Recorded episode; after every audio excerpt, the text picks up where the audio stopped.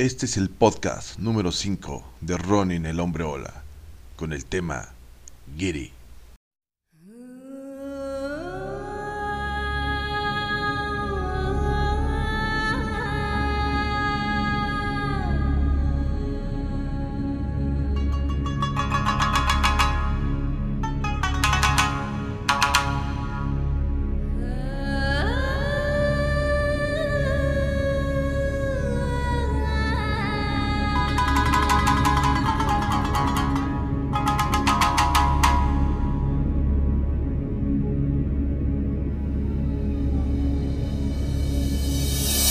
Este es el podcast número 5 de Ronin el hombre ola, con el tema Giri.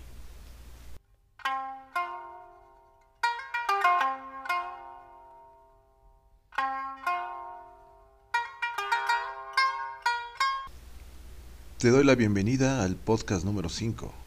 Como todos los jueves y como ya es costumbre, hoy hablaremos de un concepto mega elevado llamado Giri que está presente dentro de la cultura japonesa hasta nuestros días.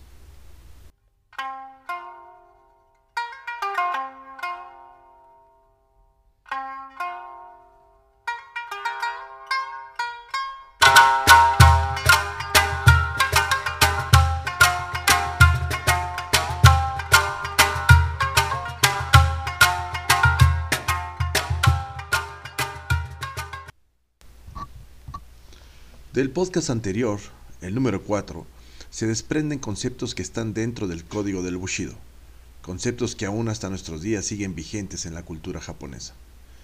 Aquellos que hayan leído la obra del Código del Bushido, escrita y compilada por Inazo Nitobe, y quisiera aquí hacer un paréntesis y darte a conocer algo acerca de quién fue Inazo Nitobe. Nació en un clan de samuráis. Su bisabuelo fue un estratega militar y practicó varias artes marciales al igual que el padre de Nitobe, que enseñó a su hijo las técnicas del kenjutsu, del jiu-jitsu y del soyutsu.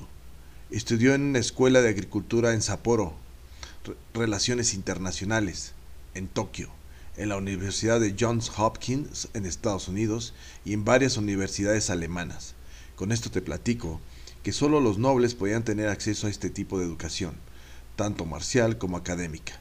Es por eso que gente con este tipo de ascendencia podían tener acceso a conocimientos marciales que se heredaban a través de generaciones y en forma directa, así como la capacidad económica para estudiar en las mejores escuelas de Japón y otros países. Inazo escribió eh, su obra más importante que fue el Código del Bushido, también llamada La alma del Japón. Escrito en inglés y publicado en Estados Unidos en 1905, el libro de Nitobe describe el código de conducta no escrito que gobernaba la vida de los nobles de Japón en la época feudal, las virtudes y el estilo de vida del guerrero samurái. Bueno, en esta obra, después de dar algunos datos de importancia acerca del autor, se desprenden conceptos como este, que hoy nos toca ver, el del giri. Pero, ¿qué es el giri? El giri es un concepto altamente enlazado con la tradición samurái y es algo que sigue estando muy presente en la cultura japonesa y en la mente de los japoneses hoy en día. El giri es una palabra que tiene una difícil traducción por el gran simbolismo que conlleva. Podría traducirse como obligación, deber o lo que es correcto. Siempre va ligado a todo aquello que tiene que ver con una moralidad intachable. Es pues una obligación o deber moral. Quizá la mejor traducción es que el giri es el deber ser, aún difícil de entender aún en nuestro idioma. No era de extrañarse si el mismo código del Bushido, que encerraba estos siete conceptos que ya hemos mencionado y que hemos dado eh, el nombre de virtudes, que de ahí desprendieran conceptos como el del giri. Quizá para algunas culturas modernas como la nuestra pasen desapercibido las siete virtudes del código, del Bushido y con mucho más razón el concepto de Giri. Así el Giri se refiere pues a todas aquellas obligaciones morales que implican devolver los favores recibidos y cumplir con los deberes sociales de cada persona. Seamos honestos y reitero, deberes sociales de cada persona. En Japón esto está ligado a que la sociedad japonesa en su mayoría es una sola sociedad. Si lo transminamos o lo trasladamos a culturas más occidentales, la sociedad no es una sola, en su mayoría. Está dividida en varias sociedades y cada una de estas lleva una cultura y unos lineamientos sociales y culturales diferentes. En pocas palabras, no nos engañemos. En sociedades carentes de virtudes como las que hemos hablado, no existen virtudes de este tipo, no existen conceptos tan elevados, por ende, nada de esto es llevado a cabo. Estos deberes son básicamente los existentes entre las relaciones sociales y los lazos que unen padres e hijos, maestros y alumnos, jefes y empleados, etc. Es decir, principalmente a cualquier relación social jerarquizada, pero también modernamente el guiri es aplicable a las relaciones sociales menos estrechas, como por ejemplo entre vecinos, compañeros de clase, en los colegios, etc. Contravenir las reglas de conducta que implica el giri, al menos en Japón, hace que la persona se degrade tanto socialmente como moralmente. Conceptos demasiado complejos para una sociedad y conceptos vigentes aún en nuestros días dentro de la cultura japonesa. Sócrates mencionaba que el pueblo tiene el gobierno que se merece. Quizá quería decir que con nuestros dirigentes son el reflejo de lo que en realidad somos como individuos y como sociedad.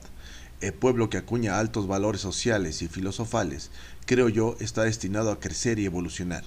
De lo contrario, el otro extremo, vivimos donde hay valores, donde no hay valores y principios ni códigos establecidos. Se volverá un pueblo en plena decadencia moral y social.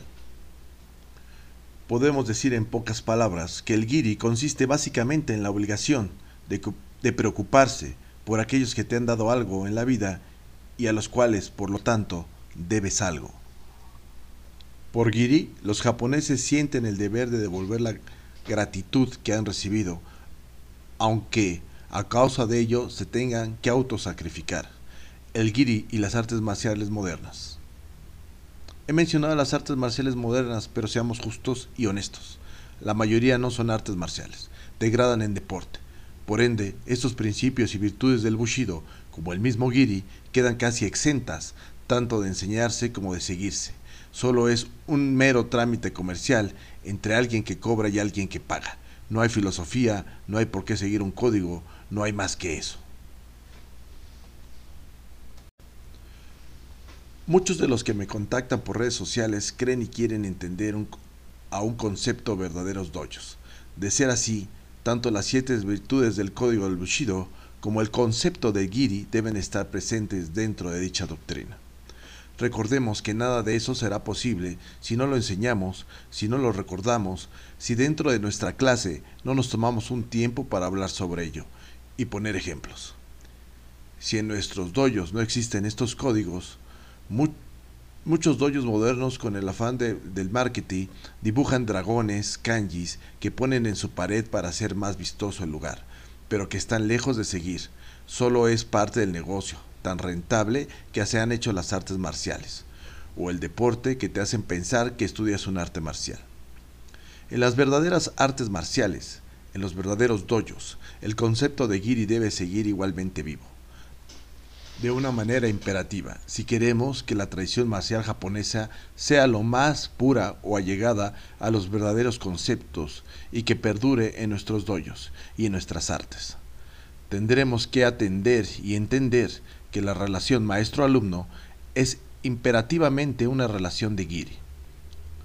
En los doyos y escuelas de artes marciales tradicionales, el mero hecho de asistir a clase y pagar una mensualidad no significa absolutamente nada. El maestro o instructor o sensei, como tú le llames, de un dojo no nos está vendiendo un producto y mucho menos un servicio.